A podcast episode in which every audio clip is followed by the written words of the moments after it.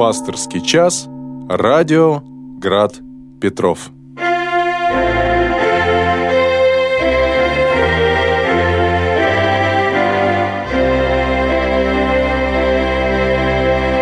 Добрый вечер, возлюбленные Господи, братья и сестры. Добрый вечер. А, в эфире программа «Пасторский час», э, радиостанция «Град Петров». И сегодня с вами в прямом эфире буду я, протерей Александр Дягилев, председатель Санкт-Петербургской епархиальной комиссии по вопросам семьи, защиты материнства и детства, э, штатный клирик храмов Порт Артурской иконы Божьей Матери. Кстати, 29 августа следующий день после Успения Божьей Матери у нас будет престольный праздник. И второй храм святых равнопостольных Константина и Елены на улице Доблести, 24, корпус 3. Ну и также э, я являюсь настоятелем храма Преображения Господня. Это деревня Загубье, э, Волховский район, Тихвинская епархия. По мере сил и возможностей постараюсь ответить на ваши звонки, на ваши вопросы. Напомню, что формат нашей передачи «Пасторский час» подразумевает то, что вы – спрашиваете, я в меру моих знаний и того, что Господь мне откроет, стараюсь вам на ваши вопросы ответить. Но, кстати, напомню, что иногда бывают ситуации, что я могу что-то не знать вполне. Я несовершенный человек и не всезнайка. И здорово, когда вы тоже помогаете искать ответы на те или иные интересные и сложные вопросы. А, тем более, что, э, может быть, я бы и нашел ответ на эти вопросы, но порой для этого требуется какое-то время, да, мне вот так сделать паузу, сказать, подождите, сейчас тут я понабираю в интернете что-нибудь, там погуглю, в Яндексе поищу, да, ну вот такой возможности нет. Но, тем не менее, вы можете сейчас э, звонить, прямой эфир, по телефону 328 29 32. Это Санкт-Петербургский телефон, полноформатный режим плюс 7 812 328 29 32. Также напоминаю, что вы можете на этот же номер телефона, плюс 7 812 328 29 32, присылать сообщение в WhatsApp. Причем не нужно звонить в WhatsApp, звонить нужно по телефону. Э, не нужно присылать голосовые сообщения. Э, я не смогу по-любому их, на них ответить, как-то отреагировать или прослушать их в прямом эфире. Но вот текстовые сообщения постараюсь зачитать. Можно присылать также сообщения на сайт нашей радиостанции grad-petrov.ru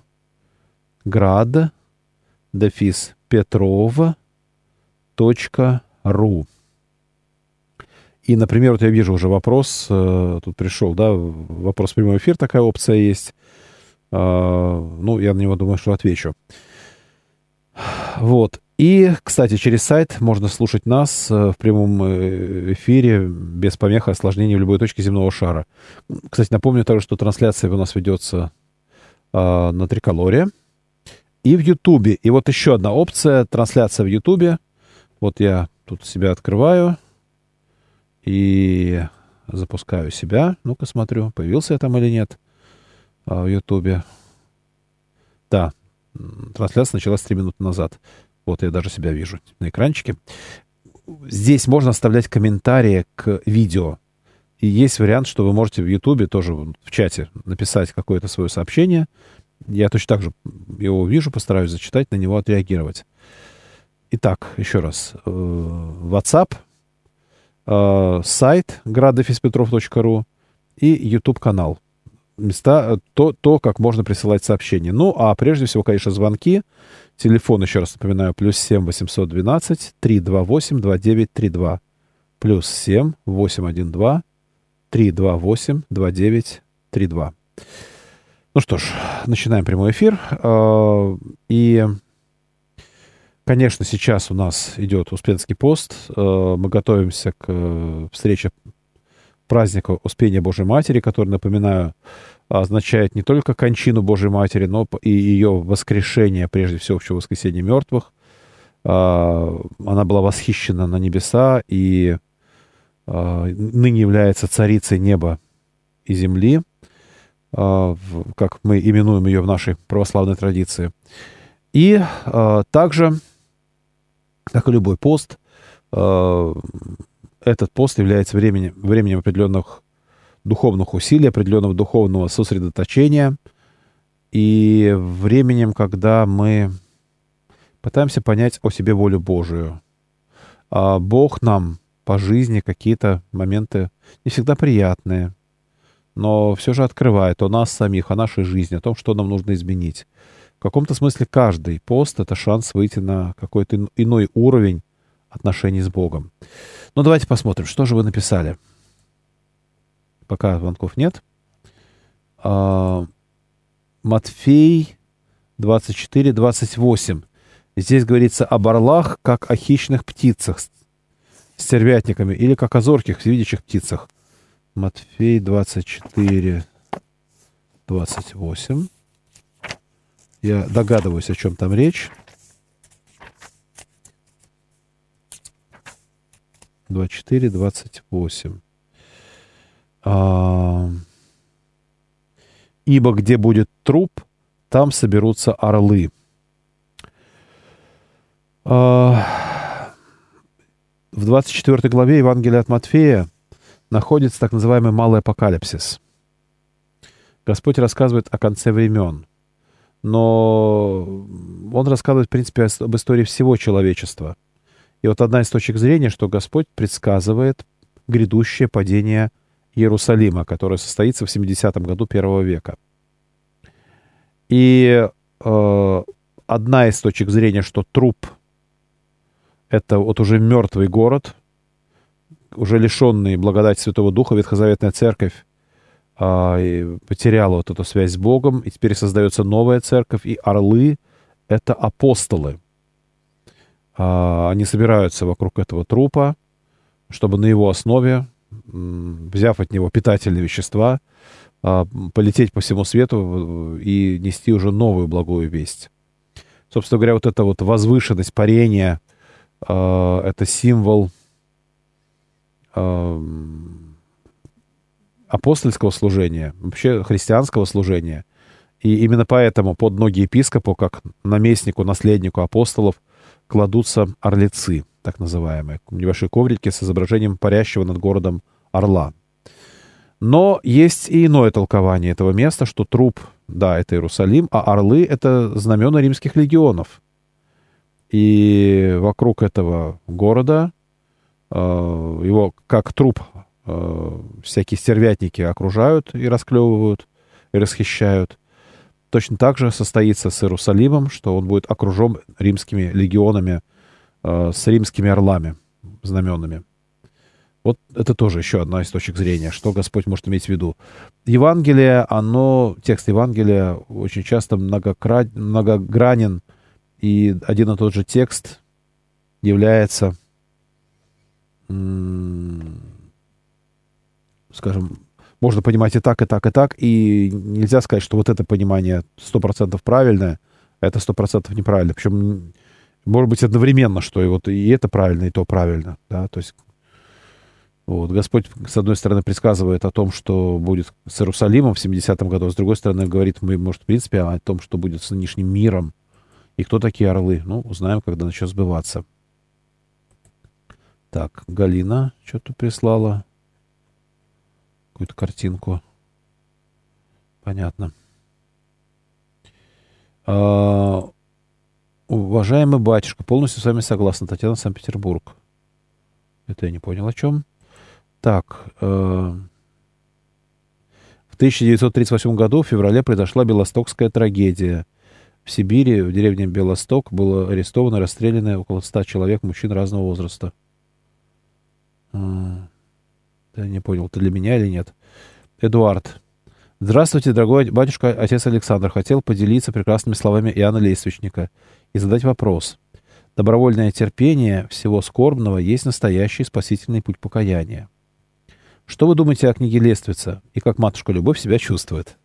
Ну, спасибо за вопрос, э, за, за вопросы, да, начну с матушки Любови. Слава богу, нормально. Э, вот прошла она лучевую терапию. Теперь, э, начиная с 11 сентября и дальше туда предстоит вторая очередь химиотерапии. Там немножко другая химия будет. Она полегче, но зато каждую неделю. Каждую неделю ей придется ездить, или мне придется ее отвозить для того, чтобы вот она проходила этот курс.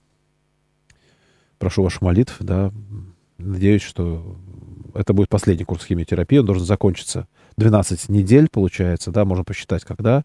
И, собственно говоря, все, на этом лечение закончено, и дальше нужно будет периодически сдавать анализы, отслеживаться и так далее. Вот. Касаемо добровольного терпения всего, вот именно слово добровольное терпение всего скорбного, да, это очень интересный момент, что Господь мог ли избавиться от своих страданий? Да, конечно, мог.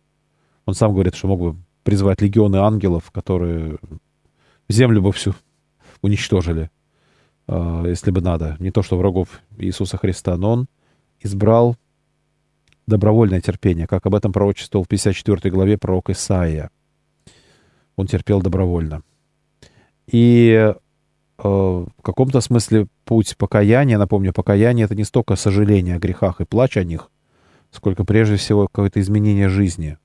Путь из, к изменению — это, да, через, в том числе, стяжание такой добродетели, как терпение и приобретение навыка Э, не унывать от скорбей, но принимая их, э, продолжать быть Божьим человеком, ходить перед Богом, жить перед Богом, как когда-то ветхозаветный Енох ходил перед Богом.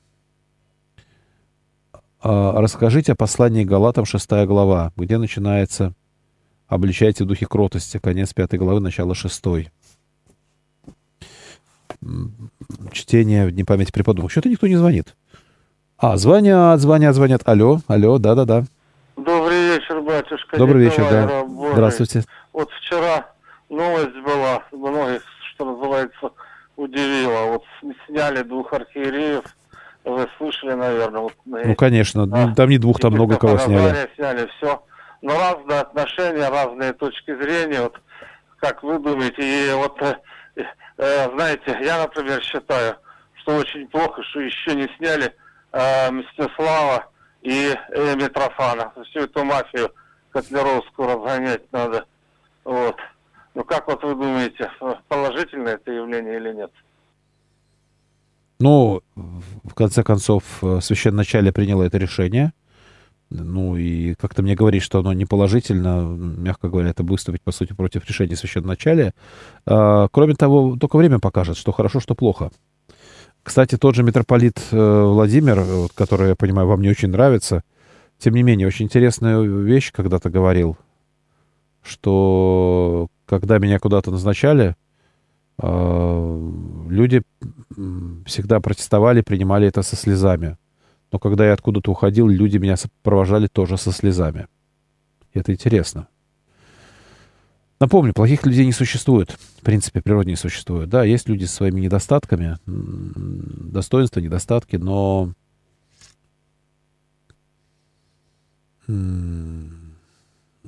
с недостатками нужно бороться. Не у всех получается. Причем наличие достоинств, недостатков практически не зависит от наличия и высоты того или иного священного сана. Вот такой интересный момент могу сказать. Да, да священникам, наверное, дается вот эта особая благодать, как о ней говорится в таинстве рукоположения, э, немоществующее, немоществующее врачующее и оскудевающее восполняющее. Э, но опять-таки, как любая благодать, как любой дар Святого Духа, человек может им пользоваться или не пользоваться. Но те, которые Христовы, как вот я сейчас цитирую тот отрывок, который меня просили разобрать, те, которые Христовы, распяли плоть со страстями и похотями, если мы живем духом, да, то есть не по плоти, а по духу, то есть не по законам вот этим вот плотским, по которым мы, многие христиане, тоже живем, уповая на свои молитвенные правила, на посты и все прочее, а в духе, в свободе. Ведь духовная жизнь — это жизнь в Духе Святом. Туда по духу и поступать должны. И вот признаки того, что мы живем по духу, не будем тщеславиться, друг друга раздражать, друг друга завидовать. Вот. Это э, конец пятой главы. А шестая глава Братья, если и впадет человек, даже митрополит, в некое согрешение, или патриарх, вы, духовные, исправляйте такового в духе кротости, да, с любовью, наблюдая каждый за собой, чтобы не быть искушенным. Потому что Господь сказал, э, каким судом судите, таким и вас осудит, какую меру мерите, такое и вас возмерят. Такое вам отмерят, да, и э, поэтому, ты, исправляя кого-то, ты всегда в каком-то смысле встаешь в позицию выше него, лучше него. Вот я знаю, как тебе исправиться. Ты э, вот не исправил, не исправен, а я исправился, поэтому давайте подскажу. Но часто это бывает действительно про сучок. Реально существующий сучок глазу брата, при том, что у меня бревно в моем собственном. Ну и плюс, напоминаю, чисто с точки зрения психологии, если меня что-то бесит в ком-то, первый признак, что это есть где-то в глубине меня. Только, например, я себе этого не, поз- не позволяю, а кто-то при мне, а вот как он смеет. А, ну, почему я возмущаюсь? Да потому что в другой ситуации именно это я сам же и сделаю. Носите бремена друг друга и таким образом исполните закон Христов. Ибо кто почитает себя чем-нибудь, будучи ничто, тот обольщает сам себя. Каждый да испытывает свое дело, и тогда будет иметь похвалу только в себе, а не в другом. То есть ты стяжи добродетели, покажи образ христианской жизни, а не то, что я исправил кого-то. Вот эта идея дел- делать замечания, исправлять людей очень опасно. Ибо каждый понесет свое бремя. Ну вот, собственно говоря, слова, которые меня просили прокомментировать. У нас еще есть звонок. Алло. А, Здравствуйте, отец Александр, раб Божий Анатолий. Здравствуйте. А, а, Вопрос по Египту. Если вы были в Египте, я вам тогда задал вопрос. Я был только на Синайском полуострове, Шарм-аль-Шейх, вот те края. Это формально территория государства Египет, но, но в принципе в самом как бы вот Египте там не был. Вот это вопрос э, по крипте храма Хатхор. Мы тогда снимаем этот вопрос. Э, Хорошо. Вот смотрите, святые, они не жаловались, вот как я жалуюсь, что там меня преследуют, они терпели, да? То есть мне лучше не жаловаться никому, молчать и все. Вот, э, я так думаю. Э, А вот еще там Господь сказал, если вы будете молиться за обижающих вас, угли на них, э, на голову их упадут, да, угли. Э, а Еще он сказал, что я аз вас дам, да, то есть э, не беспокойтесь, там все, я с ними расправлюсь потом. А вот все говорят, что Бог любовь. А как вот здесь понимать любовь? Может, мы неправильно понимаем любовь Божию? Может, наше понимание, оно неверное? Вот что вы можете сказать по этому поводу? Мне кажется, мы, мы- ошиба- спасибо. ошибаемся. И второй вопрос. Стоп, Вот стоп, стоп, стоп, стоп, стоп. Бога идеал человека, как бы он, он нарисовал его, или как бы между строк это видно, как он хо- хотел. Эту тему, пожалуйста. Два слова. Еще раз второй вопрос, можно я э, э, о чем? А, Ну, идеал человека есть у Бога? Что у человека просто плохо слышно? Идеал, идеал человека. А идеал человека, есть? идеал человека. Ну, Спасибо. э, как бы идеальный человек вот такой должен быть. Ну, это Иисус Христос. Сам Иисус Христос показал этот идеал. Хорошо. Понимаете, все дело в том, что любой человек есть образ Божий. Любой человек. Даже в э, самый последний бомж, э, пьяный, который перед этим, не знаю, кого-то ограбил, он образ Божий, он икона Божия, он, Бог его любит, он чадо Божие, как любой из нас. И я напомню то, с чем многие не соглашаются здесь, но э, это истина. Истина, открытая в Священном Писании. Плохих людей не существует. Ибо все существующее создано Богом. Бог греха не творил, Бог зла не творил, Бог плохих людей не творил, ибо все, что Бог создал, хорошо весьма. Бытие 1.31. Мы можем говорить о плохих или хороших поступках, действиях, но не о людях. И в каком-то смысле идеалом является каждый человек, но не значит, что его поведение является идеалом. Вот каким должно быть идеальное поведение, здесь, конечно, да, Иисус Христос, Он нам, для нас пример. Теперь про вот это «аз воздам», да, про, про то, что не мстите, я воздам. Господь Бог никого не наказывает. Господь Бог попускает человеку испытать последствия его решения, его выбора, его действия. Вот и все. Поэтому вот это в каком-то смысле месть Господня, это не то, что Бог зло причиняет. Это, кстати, в чем принципиальная разница? В том, что Бог, как правило, предупреждает. Предупреждает сначала, да, через пророков и так далее. Будете так поступать, будет то-то. Люди не слушаются, тогда то-то наступает. Вот. И человек не скажет Богу, ты злой, потому что э, человек испытывает последствия того, что он сам выбрал. Это очень интересный момент. А Может ли Бог не, на, не попустить человеку испытать последствия собственного выбора? Да. Если человек очень об этом, об этом просит, все-таки старается исправиться. А Бог может как бы чудесным образом, буквально чудесным образом сделать так, что человек делает некое действие, а последствия не наступают. Но я хочу поделиться с этой точки зрения одной историей. Как-то ко мне пришел наркоман. Мы с ним, помню, на скамеечке разговаривали. Это было еще в храме Боговлей на Гутуевском острове, когда я там служил. Там есть икона Божьей Матери, непиваемая чаша, перед которой каждую неделю служится акафист. Туда приходит своеобразный контингент на этот акафист. Люди дают обеты, больше не употреблять спиртное, там, не знаю, не курить, не, не наркоманить, разные обеты. Да, и, и вот, побеседовав с ним, я ему предложил прийти на этот акафист, помолиться, на следующий день причи, исповедоваться, причаститься. В общем, все он это сделал. Я вручил ему акафист, книжечку неупиваемой чаши, и сказал ему, вот молись.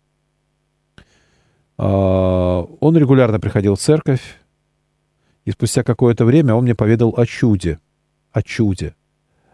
А, когда у него начинались ломки, он начинал читать акапист неупиваемой чаши. Поначалу сквозь зубы ему не хотелось, его все злило, раздражало, но к концу акаписта происходило чудо, ломки прекращались. Вообще физически ломки прекращались на какое-то время. Потом опять начинал ломать. Он опять открывал акапист. Он несколько, по несколько раз на день этот акапист читал, и в итоге он на акаписте переломался. Представляете, такое чудо произошло? Вот, вот так. И где-то полгода он приходил в церковь, я его видел, я радовался тому, как человек, молодой человек исправился. Было видно, как изменился цвет его лица, как он стал набирать вес, потому что он был совсем худой, как, как скелет, обтянутый кожей. В общем, у парня явно началась новая жизнь. А потом он исчез. Прошло года полтора.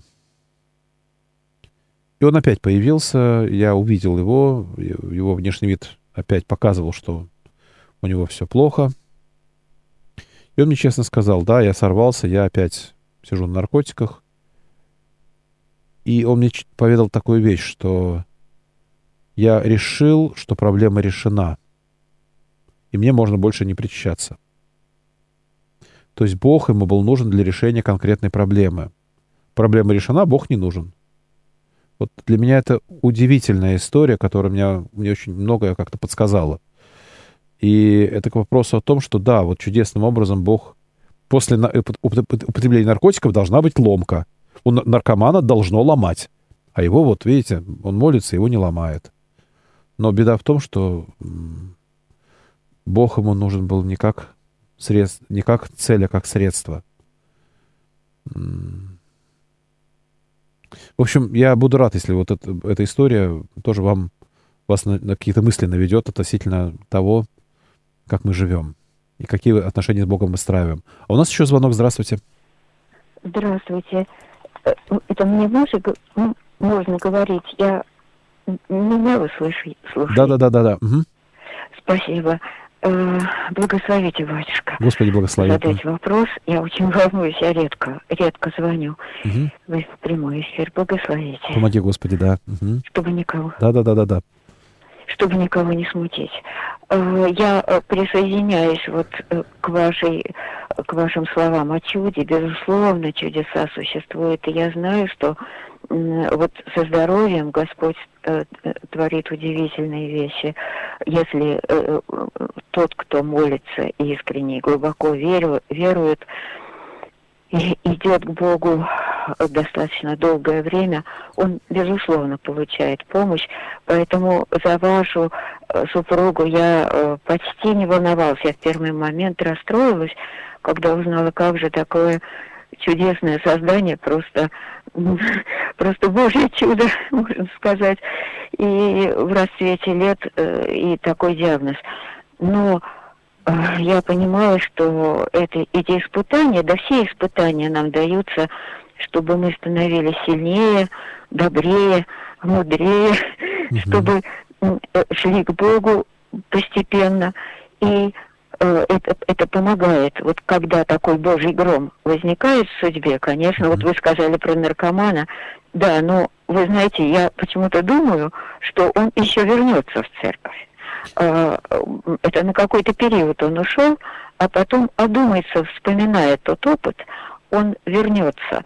Так что э, мы никогда не знаем, э, как обернется вот этот опыт для нас и какую пользу он еще может принести. И даже все то плохое, что происходит сейчас в мире, это э, весь этот, извините, э, бедлам и садом, угу. все это э, безумие мировое, оно, я верую, может послужить на благо. И какой страшный урок из этого извлечет э, человечество, мы еще не можем предполагать, но э, Бог милостив и э, апокалипсиса все-таки, я надеюсь, он может быть отодвинут. отодвинут. А, ну, я хотела, простите, я, я ведь собиралась прежде всего начать, э, волнуюсь, э, начать с э, вашего вопроса о вашем телефоне. Я когда-то его записала, 7007, последние цифры, угу. как я запомнила, и дала этот телефон своей знакомой, у которой рушился брак в тот момент. Они уже были пожилыми людьми uh-huh. и пенсионного возраста. И Э, она вот на супружеские встречи или предпенсионного что-то вот так. И их, и, им супружеские встречи ваши их просто спасли. Так Спасибо. что низкий поклон вам за вот эту вот вашу деятельность. Дай Бог, чтобы она продолжалась. Но у меня и еще был один вопрос, очень важный, связанный как раз со здоровьем, потому что у меня с другой знакомый возник разговор тоже довольно давно. Разговор о том, она слушала не только радио «Град Петров», а было еще христианское радио, вот оно, к сожалению, по-моему, даже совсем перестало существовать, э, где были и православные священники, и католические, и протестантские, э, только традиционные, по-моему, в основном. Радио Мария, что ли? Лютеране. Не знаю. Угу. Вот и там была передача о здоровье регулярно, каждую, каждую неделю. Ну, ради Марии существует, и ладно. Она мне сказала, простите, если я задерживаю вас, не, но это очень слушай, важный да. вопрос угу. о здоровье. Она мне сказала, что вот католики, она почему-то назвала, назвала эту, это радио э, католическим. Ну, видимо, радио Мария. Угу. Более гуманно относятся э, к, э, воп, э, к вопросам здоровья, к людям. Э, помогая им еще и вот, так, вот такой информационной поддержкой по радио. А вот, на, дескать, на радио э, э, православном ничего подобного нет. И я вдруг подумала, что действительно, насколько я знаю, ничего похожего нет на радио Глад Петров. Когда-то была пандемия, приглашали, даже несколько раз приглашали врачей, это я хорошо помню.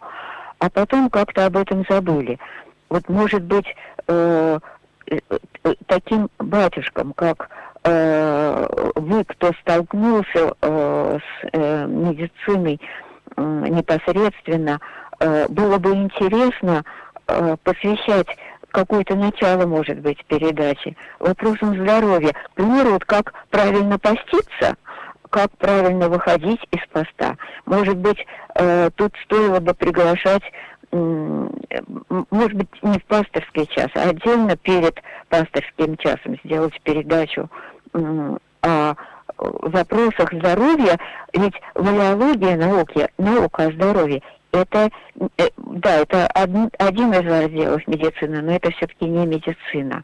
Я понимаю, что сейчас формат радио не позволяет... Я, я переживаю, очень много времени в эфире занимаете. Мне интересно ваше мнение. И мнение, конечно, церкви, как неужели Понятно, что на первом месте стоит духовное. Э, вот в слове психосоматика недаром на первом месте психа, душа. А про сумму справедливо ли забывать, если это храм души? Сум, наше тело – храм души. Спасибо. Просто действительно, у меня просьба более лаконичные вопросы задавать. Эфир ограничен. Я, и, смысл понятен. А, дело в том, что темой здоровья на самом деле уделяется немалое значение в Священном Писании Нового Завета, потому что если мы почитаем, чем занимался Иисус Христос и чем занимались его ученики по его же благословению, да, бесов изгоняли, недуги исцеляли, а, прокаженных очищали, даже мертвых воскрешали, да, то есть вот и сам Господь это делал. Он, по сути, христианство в самом начале своего пути было, выглядело как э, такая община странствующих целителей. И люди приходили исцелитесь от недуг своих, пока прямо, прямо в Священном Писании сказано. Порой даже не послушать проповедь Иисуса, а исцелиться. А, и поэтому потом апостолов обступали так, что, как сказано в Евангелии от Марка, 6 глава, им даже есть было некогда. В итоге Господь сказал, что бросайте их всех, идите отдыхайте. Так что, кстати, Господь не против и отдыха. Он не обязывает нас трудиться 24 на 7 на 365. Вот. А, тема здоровья, это важ, она важна действительно. И более того, ученики Иисуса пользовались медикаментами, теми, которые были доступны на тот момент, прежде всего, это оливковое масло, которым они мазали людей, да, это был один из способов исцеления людей. Могли быть просто молитвы, да, но тем не менее. Наши дни сказали, выходили, давали, не знаю, аспирин там, что там, тем, у кого температура. То есть такой интересный момент. А, а, я соглашусь, да, что у нас порой в нашей православной традиции, может быть, вследствие того, что так уж исторически сложилось, так сложились исторические пути православия, что стало доминировать монашество как идеал. Э, на самом деле спорная тема, но, но по факту это произошло, что именно в идеале мы должны все пытаться быть, жить как монахи, а монахи в идеале должны не заботиться о, о себе, вообще болею, и слава богу, как Амбросий Оптинский говорил, что монаху полезно не лечиться, а лишь подлечиваться. Но, опять-таки, потому что монах отвечает, он моно, один, отвечает только за себя. А когда ты отвечаешь и за детей, и за семью, тут, извините, уже немножко другая история. Вот. И Господь э, не говорил, болейте, это вам во спасение. Все-таки Господь здесь сейчас исцелял страждущих. И, в общем-то, все, что способствует исцелению — так или иначе церковь не может не благословить. Добрый вечер, батюшка, это Олег написал в Ютубе. Э, очень согласна с вашими мыслями. Спасибо. Татьяна Кузнецова. Взрослая внучка спрашивает, почему Бог не уничтожает, не уничтожит зло. Если бы уничтожил, она бы поверила. Ну, во-первых, Бог не будет уничтожать зло. А, дабы внучка поверила, потому что вот я поверю только если. Верь. И тогда это если будет а, в твоей жизни. Ты увидишь, как Бог а, делает добро. А так получается вот это поверю только при условии если. Да, но это, это, это выбор человека. Причем, если наступает, а люди не верят, как практика показывает. Это совпадение, это случайность. Все равно не поверю и так далее. Человек либо верит, либо не верит. Это его выбор. Или я, Господи, признаю, что ты есть, или... А когда вот это сделаю, и тогда я, может быть, поверю, да, ну, это дело такое. Но есть еще одна интересная тема. Бог не может зло уничтожить. Знаете почему? А потому что зла нет. Напомню, Бог зла не творил. Все сущее, все существующее, что Бог сотворил, описано в книге «Бытие», первая глава. Ну и вторая глава тоже. Там описано все, что Бог сотворил. Зла там нет. Значит, его не существует. Зло не имеет онтологического бытия. Грех не имеет онтологического бытия. Его нет. А что такое грех? Это амартия по-гречески, промах, мимо цели. И так или иначе мы можем говорить о неправильном, о греховном действии. Но грех, еще раз, э, слово-то есть. Промах, да, грех но он не имеет онтологического бытия. Его невозможно уничтожить. Так же, как невозможно уничтожить темноту. Темноты не существует. Свет есть. Он имеет бытие, да, это поток фотонов, это, там, не знаю, электромагнитная волна определенной частоты. Вот свет есть, его можно излучать, его можно преломлять, э, дифракция, интерференция, все это существует, да, а вот тьмы нет. Мы можем излучить луч э, любого цвета, кроме черного потому что ну, невозможно излучить черный цвет, поскольку не существует его. Нет тьмы. Тьма — это отсутствие света. Не существует холода. Есть тепло, броуновское движение. А холода нет. Есть абсолютный ноль, минус 273,16 по Цельсию, это ноль по Кельвину. Когда ни одна частичка не, не шелохнется в материи. Это абсолютный ноль. И, и холоднее не заморозишь. Все. Разогреть, пожалуйста, там хоть до тысячи, хоть до миллиона градусов а вот охладить невозможно. И Э, борьба с холодом, это возможно только одним способом дать тепло. Борьба с тьмой возможно только одним способом дать свет.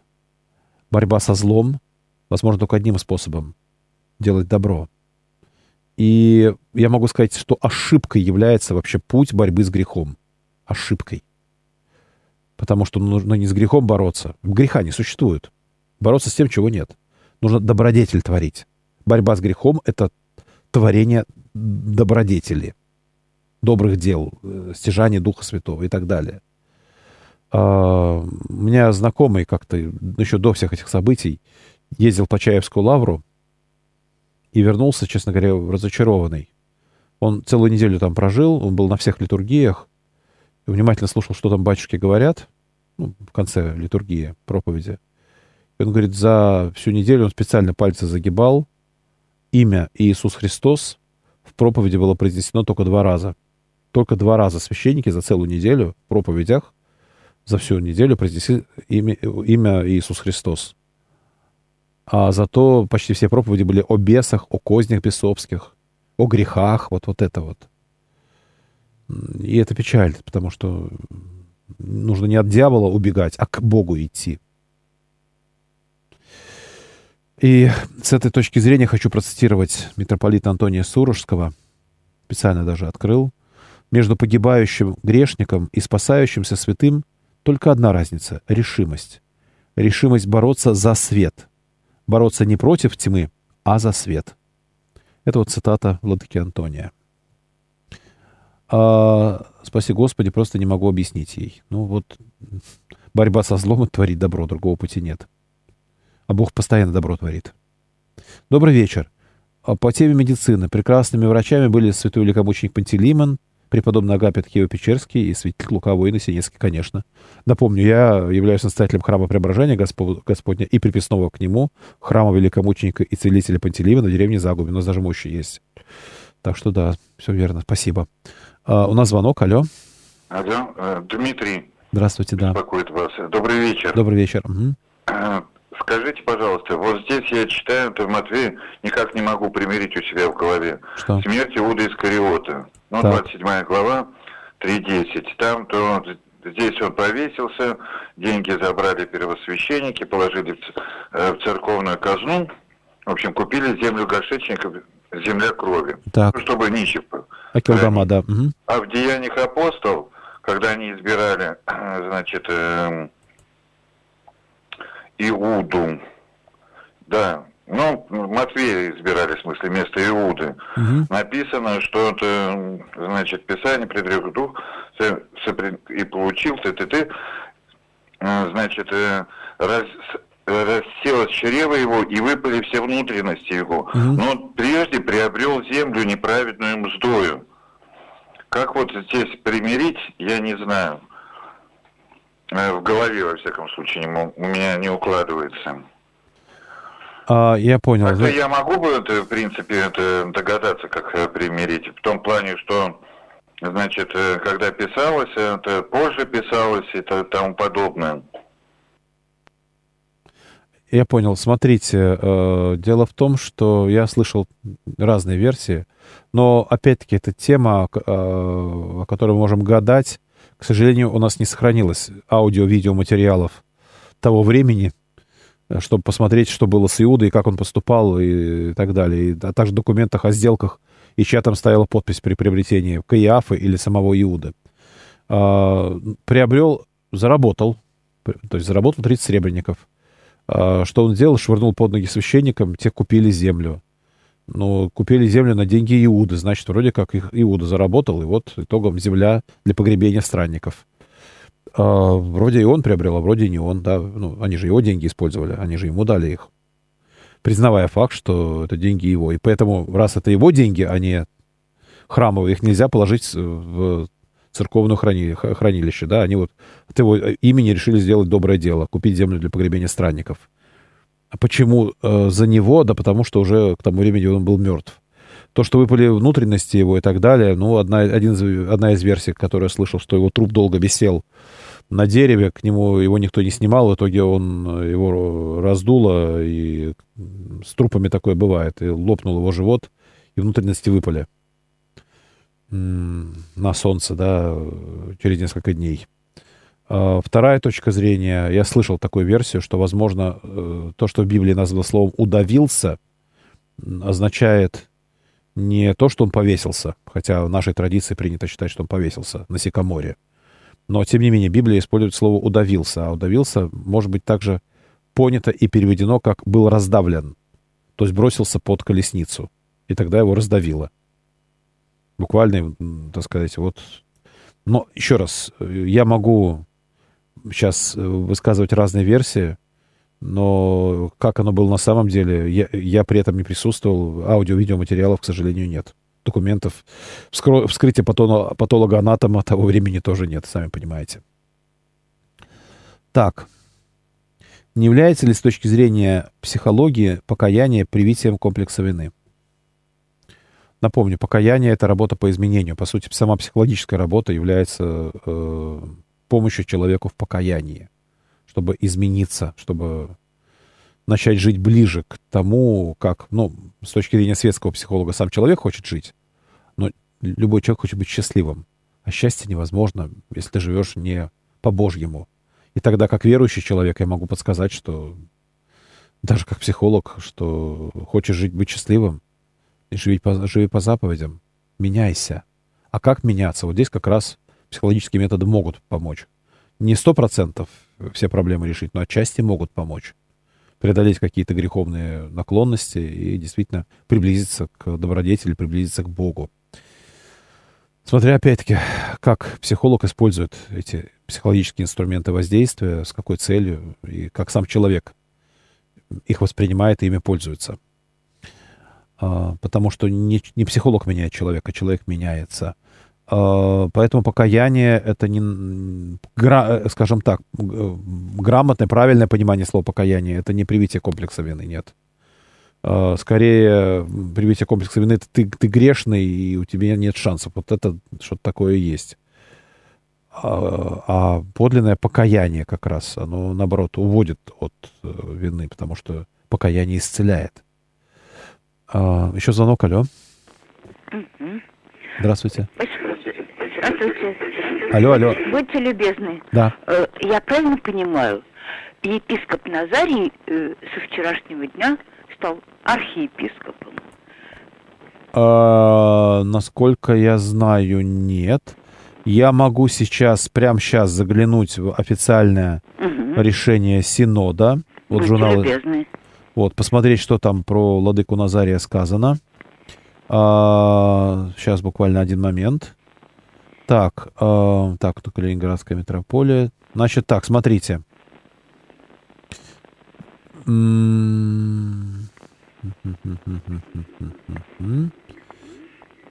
Так.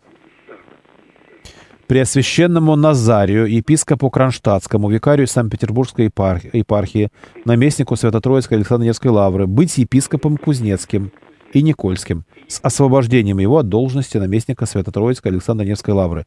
Я понимаю, Кузнецк — это э, Пензенская митрополия, то есть он будет э, правящим архиереем одной из епархий Пензенской митрополии, но он не становится архиепископом, он остается епископом, но уже правящим архиереем. Вот. А Преосвященному Вениамину, епископу Ордатовскому и Артяшевскому, быть епископом Кронштадтским, викарием Санкт-Петербургской епархии, наместником Свято-Троицкой Александр Невской лавры с освобождением от управления Ордатовской епархией. Это Саранская митрополия. А, то есть владыка а, Варсонофий, который много лет возглавлял а, Саранскую митрополию, вот он, видимо, близкому ему человека, сейчас привлек сюда на, на ответственную должность. Но зато владыка Вениамин перестает быть правящим архиереем, становится викарным.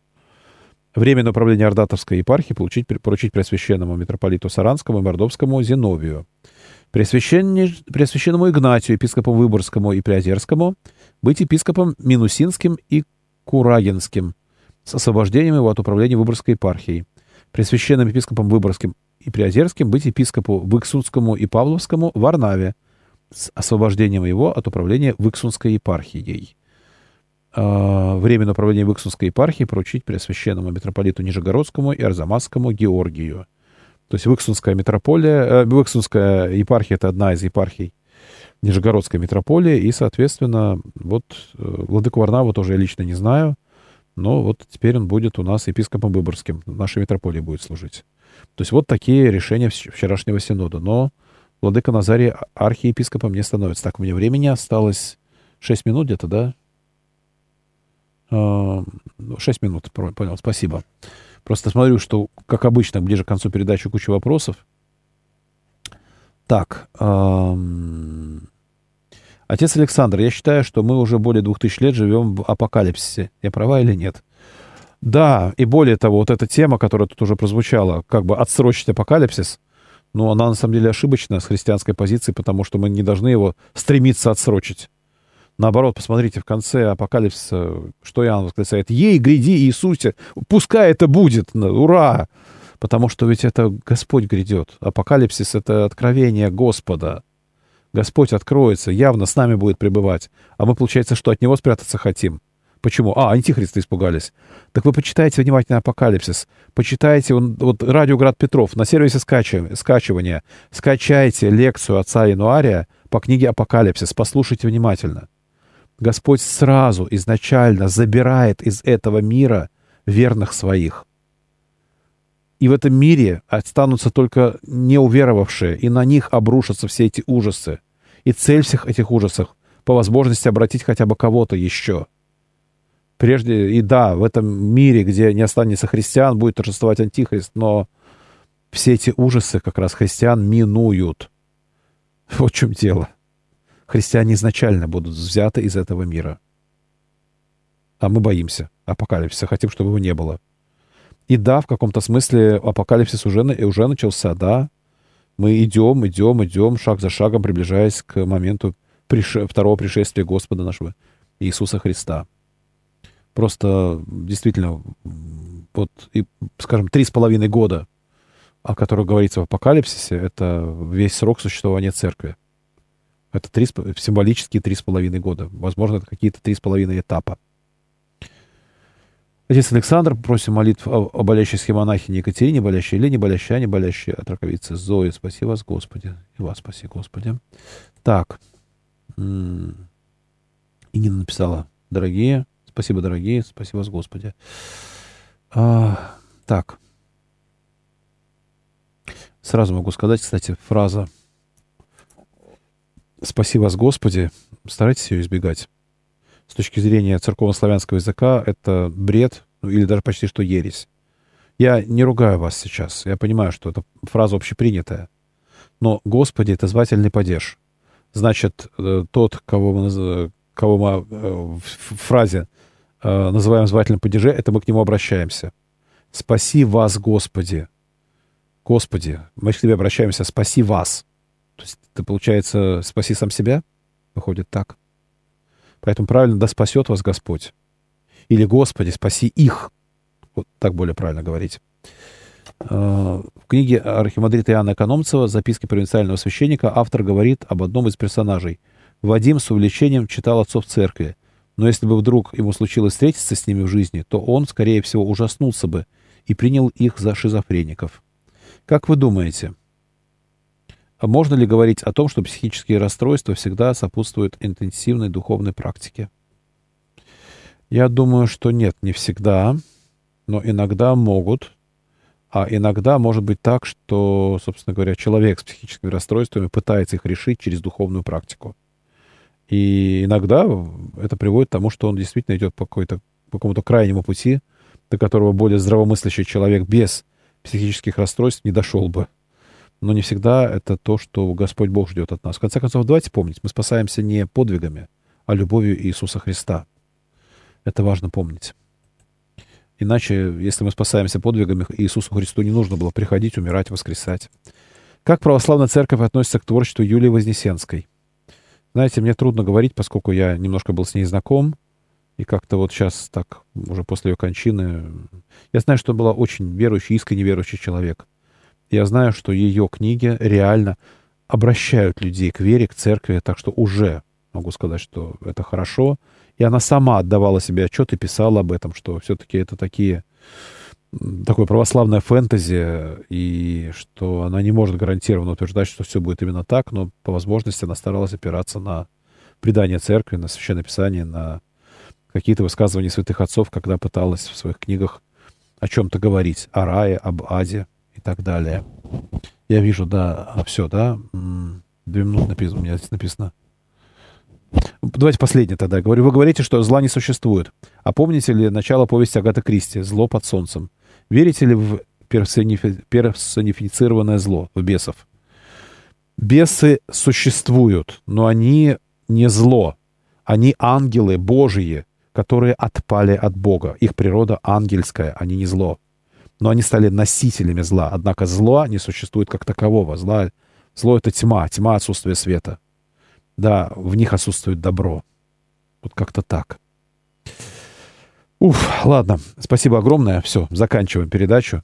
Сердечно всех благодарю. С вами был протерей Александр Дягилев. Божьей помощи. Спасибо. С Богом. До свидания.